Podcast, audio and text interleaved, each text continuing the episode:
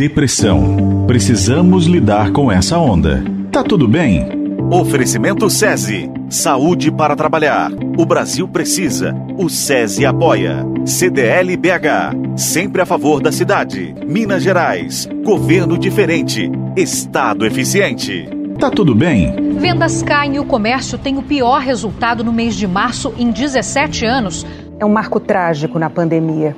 Mais de 50 mil mortes. Eu sinto uma angústia que no dia a dia atrapalha muito da, do, do meu desempenho. Assim, é, é uma bola de neve que, que é difícil é, dizer quando ela começa e quase nunca tem fim. Brasil bate recorde e registra o maior número de mortes desde o começo da pandemia. A pandemia no Brasil ultrapassa outro marco trágico. Agora são mais de 200 mil as vidas perdidas. Uma vontade de morrer um pouco, sabe? Um pouquinho, talvez alguns meses. Minas Gerais passou das 17 mil mortes por causa da Covid-19 desde o início da pandemia. Eu descobri que não estava tudo bem quando eu comecei a perder o sono, eu comecei a perder o apetite, eu comecei a perder a vontade pelas coisas mais simples do dia a dia. Antes da pandemia começar, 300 milhões de pessoas tinham depressão no mundo. Aí veio o coronavírus e esse buraco ficou maior. Mas qual o tamanho dele agora? Várias pesquisas estão em andamento e os dados ainda são incertos. No Brasil, um levantamento atual do Ministério da Saúde demonstra que o número de pessoas com depressão aumentou de 16% para 39% durante a pandemia, numa comparação feita entre os meses de abril e outubro do ano passado. Mesmo sem a medida exata do problema, já sabemos que a morte de milhões de pessoas em todo o mundo em um curto intervalo de tempo causa desdobramentos na saúde mental de uma maioria mas qual o real impacto do isolamento e do distanciamento social em nossas cabeças? Estamos mais ansiosos, deprimidos, angustiados? Nó na cabeça. Como a pandemia tem afetado nossa saúde mental? Eu sou Keila Ariadne. Eu sou Rafael Rocha e esse é o Mais Podcast do Tempo. Neste episódio, vamos falar sobre pandemia e saúde mental. Para nos ajudar a entender a dimensão do problema, nós conversamos com profissionais que trabalham na rede de saúde mental. Eles estão na ponta e são testemunhas de como a pandemia está batendo dentro das famílias. E também passam por sobrecarga de trabalho, já que vários colegas foram infectados pela Covid e precisaram ser afastados. São psicólogos e psiquiatras que relatam detalhes desse momento cheio de incertezas, mesmo depois de quase um ano de pandemia. Várias cidades possuem psicólogos no centro de saúde, como em BH, mas outras não. É o caso de Pedro Leopoldo, na região metropolitana da capital. Por lá, a demanda pelo serviço de saúde mental aumentou 20% durante a pandemia. Só que o município possui apenas um CAPS, que é o Centro de Atenção Psicossocial. A cidade possui cerca de 64 mil habitantes e a prefeitura confirma que há falta de psicólogos. Thais Capuccio, uma psicóloga que atua na rede pública da cidade, começa explicando sobre o CAPS. O que é um CAPS? É um centro de atenção psicossocial. O CAPS é um dos equipamentos que compõem a rede de atenção em saúde do SUS. Mais precisamente, atua disponibilizando cuidados aos pacientes que apresentam transtornos mentais graves, dentre eles neuroses e psicoses. A gente percebeu que a rede de saúde mental é bastante diversa e a eficiência do serviço varia muito de uma cidade para outra. Em BH, encontramos um serviço mais bem estruturado e com menos reclamações. Mas isso vai piorando nas cidades do entorno e também no interior. O aumento da demanda junto da falta de profissionais tem deixado pacientes sem atendimento ou em longa espera. É isso que acontece em Pedro Leopoldo, onde existe um estrangulamento no serviço. A Thaís nos informa sobre esse cenário. CAPS é o grande gargalo da saúde mental no município. E o que percebi com o impacto da pandemia é que houve um aumento significativo em nossa triagem de quadros de ansiedade e depressão. Então, nos chega a demanda para avaliação e conduta dos casos de ansiedade generalizada, quadros de depressão, E o aumento dessa demanda proporciona hoje um estrangulamento nas agendas psiquiátricas. E a equipe observa que tal fato não acontecia há anos. Então percebemos que haja psique para dar conta disso tudo. Então essa demanda realmente ela está aumentada aqui no município de Pedro Leopoldo. O suporte é dado na medida que a gente consegue, né? E mesmo não sendo propriamente perfil para a unidade, como eu coloquei no início, pelo perfil do CAPS, a gente tem feito atendimento né, é, com foco breve, de um suporte pontual para esses casos né, de ansiedade intensa, que muitas vezes o paciente vai parar no, no hospital, no PA central, achando que está tendo, né, está morrendo, que está tendo, passando muito mal. E, e aí o PA central direciona esses casos para nossa unidade. Você quer saber? Então vou te falar porque as pessoas sadias adoecem, bem alimentadas ou não, porque perecem. Tudo está guardado na mente. A psicóloga Thais também relata preocupação com jovens da cidade que passam por acúmulo de problemas. Muitos deles estudavam em cidades vizinhas e tiveram que interromper os estudos. Daí, tiveram que voltar a morar com as famílias, o que gera uma sensação de frustração em alguns. Os psicólogos perceberam que a pandemia causa uma espécie de efeito cascata na sociedade. A crise provoca o desemprego, que arrasta as famílias para uma situação de angústia e incerteza. Depois chegam brigas e conflitos familiares. Em seguida, vem dívidas. Há casos de alcoolismo, depressão, transtornos mentais graves e até tentativas de suicídio. A Thaís, que tem 15 anos de experiência no SUS, explica esse cenário assustador e silencioso. Inclusive, muitos jovens com um discurso marcado por uma desesperança muito grande, pânico diante do difícil cenário e das diferentes demandas da vida em meio à pandemia. A falta de perspectivas, incertezas, eh, se transformam num terreno de sintomas intensos. Psicóloga Daglia Sena, que atua no CTI do Grupo Santa Casa BH, lembra também de como esse momento de luto acaba acionando gatilhos que se desdobram em depressão. A pandemia, ela trouxe uma série de situações é, que nos colocaram numa posição muito vulnerável em relação ao mundo. Medo, incerteza, crises financeiras, a vivência de lutos, é, o afastamento do ritual de despedida a, em relação às diversas famílias que perderam alguém. É, e isso são gatilhos importantes para o desenvolvimento da depressão.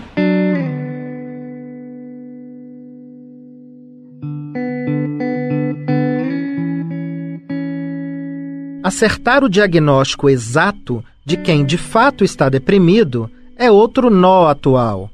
O psicólogo Fernando Siqueira é gerente de saúde mental de Belo Horizonte. Ele detalha esse dilema.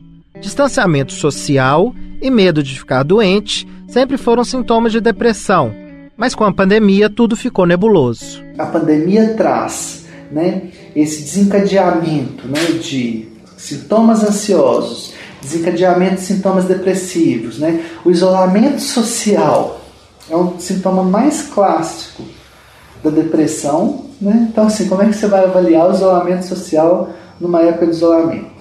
Como é que você vai avaliar, avaliar uma hipobulia, que é falta de vontade de fazer as coisas, que é um sintoma depressivo também clássico, que o povo acha que depressão é só tristeza, né? Então, assim, isolamento social, as pessoas estão isoladas. Hipobulia, falta de vontade de fazer as coisas, não tem o que fazer às vezes, né? É uma anedonia, ou seja, falta de prazer pelas atividades. A Ana Sofia é psiquiatra e atende no Cersame Noroeste, em BH. O Cersame atende crianças e adolescentes com sofrimentos mentais graves. A psiquiatra vivencia algo que todos os profissionais também relatam: a dificuldade em prestar atendimento médico e psicológico em um momento de isolamento e distanciamento social. A pandemia de Covid-19 apareceu como uma coisa totalmente inesperada. Então é natural que surja um desequilíbrio. A gente já sabia por estudos de epidemias anteriores, né, o SARS e a Ebola, que a quarentena podia trazer sentimentos de medo, de tédio, de ansiedade, irritabilidade, frustração. Mas a prática profissional mostrou que a forma como cada um vai lidar com esse inesperado é muito particular. Um dos problemas da quarentena é a limitação de uma coisa muito preciosa para a saúde mental, que é a liberdade. Não é à toa que foi feito o movimento pelo fim dos manicômios. A liberdade de ir e vir, de frequentar os espaços, no território, né, de encontrar as pessoas queridas, pode ser terapêutica. Aí, nesse contexto, nessa necessidade de evitar aglomeração, as pessoas e os serviços né, da rede de saúde mental tiveram que se reinventar, incorporar mais tecnologias para poder criar, junto com os usuários, as saídas possíveis para cada um. Deixa eu finge que não vê. O que temos são janelas. É, mas a desigualdade social é intensa no Brasil e nem todo mundo consegue se reinventar tão rapidamente. Alguns serviços foram para o digital, mas muitas pessoas não têm uma internet de boa qualidade para fazer uma consulta online, por exemplo. Até mesmo cumprir o isolamento social envolve questões financeiras, e tudo isso acaba transbordando na hora das consultas psiquiátricas. Nós conversamos com a Luísa Morena, terapeuta ocupacional que também trabalha com crianças e adolescentes no Cersame. Nessa faixa da população, um dos maiores problemas foi as escolas estarem fechadas, conforme a Luísa conta. As escolas, né, assim, que foram para esse modo virtual, a maioria das crianças que eu acompanho não estão dando conta de, de acompanhar a escola desse jeito, de fazer as atividades, né, assim, das apostilas, né, assim, muitos não tiveram nem condição de, de acessar essas coisas. Então, assim, é, o que já era para alguns desinteressante, né, assim, a escola em alguns momentos ela é, ela é desinteressante para o adolescente. E aí, de repente, é, ela muda para esse modo é, mais remoto e mais ausente mesmo, assim, eu observo que o impacto disso é de é, desvinculação dos adolescentes desses equipamentos, assim. Então me preocupa demais porque a maioria dos adolescentes que eu atendo, eles se desvincularam da escola e a gente também não está sabendo muito é como conduzir isso, assim, o que fazer, como criar uma alternativa, né? Porque muitas vezes a realidade das crianças não permite o ajuste para que elas possam, por exemplo, acompanhar a aula na televisão, né? Assim, às vezes o pai não está em casa, a mãe não está em casa, não consegue fazer esse movimento, né? Assim, muitas vezes o momento que a criança estava na escola era o momento que os pais estavam trabalhando, então a escola servia um pouco desse lugar de cuidado, né, para os meninos não ficarem sozinhos. E aí nesse ritmo de pandemia acaba que muitas crianças estão ficando mais sozinhas em casa. Ela explica que o tão falado isolamento social simplesmente não existe em alguns lugares da cidade, já que trabalhar em casa não é algo viável para milhares de famílias que atuam em empregos de baixa remuneração. Porque são pessoas que não têm condição de fazer isolamento, né? Assim, que continuam trabalhando, né? Que às vezes até na época do auxílio emergencial conseguiram ficar mais reclusos e tudo, mas assim, são pessoas que dependem do seu trabalho para sustentar, às vezes, famílias numerosas. É, são pessoas que não têm, que têm vínculos é, trabalhistas precarizados, então, né, assim, não tem muita condição mesmo de fazer isolamento ou de ter um atestado, né? Então são pessoas que precisam trabalhar a despeito do que estiver acontecendo na vida delas, que precisam pegar o transporte coletivo. É para muitos dos adolescentes, eles continuaram vivendo a vida normal, sem ir na escola, sem fazer outras coisas. Eles não estão mais em casa, por exemplo, né? Assim, eles não estão fazendo isolamento, eles não, não conseguem usar tantas máscaras por tanto tempo, né? Assim, é, os familiares continuam saindo para trabalhar ou para fazer fazer outros corres da vida, né? Assim, e retornam para casa, e não existe isso de isolamento. Então, é muito importante também a gente entender que é esse o público que a gente está lidando, adolescentes que circulam pela cidade, que não dão conta, é, que não é assim que a família não dá, não dá conta de segurar dentro de casa. Então, é, isso são coisas que, que me preocupam, né? Como o sofrimento mental pode ser algo silencioso, especialmente em crianças, a Luísa dá dicas aos pais e mães sobre como ficar atento a respeito da saúde mental dessa galerinha. É muito importante quando os pais conseguem construir algum pedacinho do dia deles como um, um, momento de encontro com seus filhos para poder escutá-los, né? Assim, para poder dizer, um momento que eles vão poder fazer uma refeição juntos, ou às vezes ver um programa de televisão juntos, ou jogar um jogo juntos, né? Assim, é, ou fazer um serviço de cuidado da casa juntos, né? Alguma coisa do cotidiano que precisa ser feito, mas que pode ir sendo feito junto com as crianças, é, de maneira a envolvê-las nesse processo, de maneira a poder escutá-las, né? Assim, e, e também poder dizer, assim, acho que esses momentos de conexão da família, né? Assim, quando é uma família que tem uma boa convivência, né, assim, apesar dos perrengues, eu acho que isso é uma, uma dica de saúde mental, assim, né, cuidar desses pequenos momentos, né, assim, poder se escutar, porque é nessas horas que a gente vai percebendo as transformações e às vezes o aparecimento daqueles sinais que eu falei lá no primeiro áudio, assim. Além disso, assim, né, para os casos em que as famílias é, têm uma convivência muito conturbada, em que o o relacionamento familiar é permeado, né, assim, por violações e por violências, a orientação, porque isso tudo influencia na saúde mental, né, assim, que, quando a gente recebe uma criança, um adolescente no serviço, assim, é, a gente sempre observa uma correspondência do comportamento dessa criança com o ambiente familiar. Então, sempre tem alguma coisa na, no ambiente familiar ou nos outros espaços que essa criança circula que está ali contribuindo ou provocando para o surgimento desses sinais, desses sintomas. Então, para mim, né, assim, uma dica para essas famílias, para as pessoas que estão em situação de vulnerabilidade, é procurar os serviços, né? Assim, os CRAS e os CREAS que estão funcionando remotamente, mas estão funcionando, os centros de saúde quando precisar, né? Assim, é, usar do telefone também. Às vezes a gente acha que procurar o serviço é só ir até o serviço, mas ligar e falar da sua situação, né? Assim, pedir ajuda nesses casos de, é, de violação, de violência, assim, né? Tentar aí é, não ficar sozinho nisso, assim.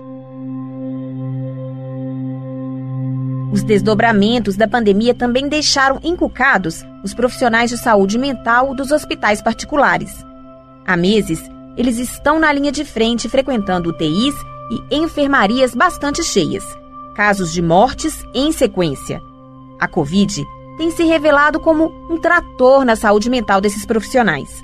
Nesse cenário de esgotamento mental, o Hospital Felício Roxo foi inovador ao montar um serviço de saúde mental especialmente dedicado aos funcionários durante a pandemia. A missão de acolher médicos, enfermeiros e demais colegas de trabalho fica nas mãos de Josenilson Costa, que é o psicólogo do trabalho do hospital. Devido ao crescente adoecimento mental na população, é, foi evidenciado que os nossos colaboradores estavam sofrendo né, e precisariam dessa acolhida, e aí foi criado o Serviço de Psicologia do Trabalho, no qual eu sou responsável hoje, sou psicólogo do trabalho aqui da instituição, onde posso estar fazendo o acolhimento, o encaminhamento desse colaborador, promovendo um momento de escuta, um momento terapêutico, aonde ele pode ali estar contando suas angústias, né, tirando suas dúvidas e podendo ser encaminhado, é, além de serem também acompanhados nesse período, não só lidar com o sofrimento do outro, como eles lidam é, naturalmente, mas também o sofrimento pessoal. Horas e horas dentro de um hospital, vendo o sofrimento de uma doença que continua matando milhares de pessoas. A situação vivenciada pelos profissionais de saúde é resumida pela Aline Costa, que é psicóloga no Felício Roxo. A gente percebe que a pandemia trouxe diversos impactos emocionais na vida do sujeito e a gente percebe isso, né, principalmente com os nossos funcionários aqui do hospital. A gente vive um momento de muita angústia, de insegurança, de impotência. A gente lida com uma situação que é nova, né? E além disso, né, a gente também tem um trajeto para casa, ir para o hospital. A gente lida com diversas pessoas, com os nossos familiares. Então a angústia é muito grande, né? A gente nunca sabe o que está por vir. A gente vive com muita impotência, muita insegurança. Quando não houver saída, quando não Se você está angustiado e desconfia que esteja com algum sofrimento mental, depressão ou ansiedade, procure o serviço público em sua cidade. Esse podcast contou com a produção, apuração e reportagem da editoria Mais Conteúdo, do Tempo.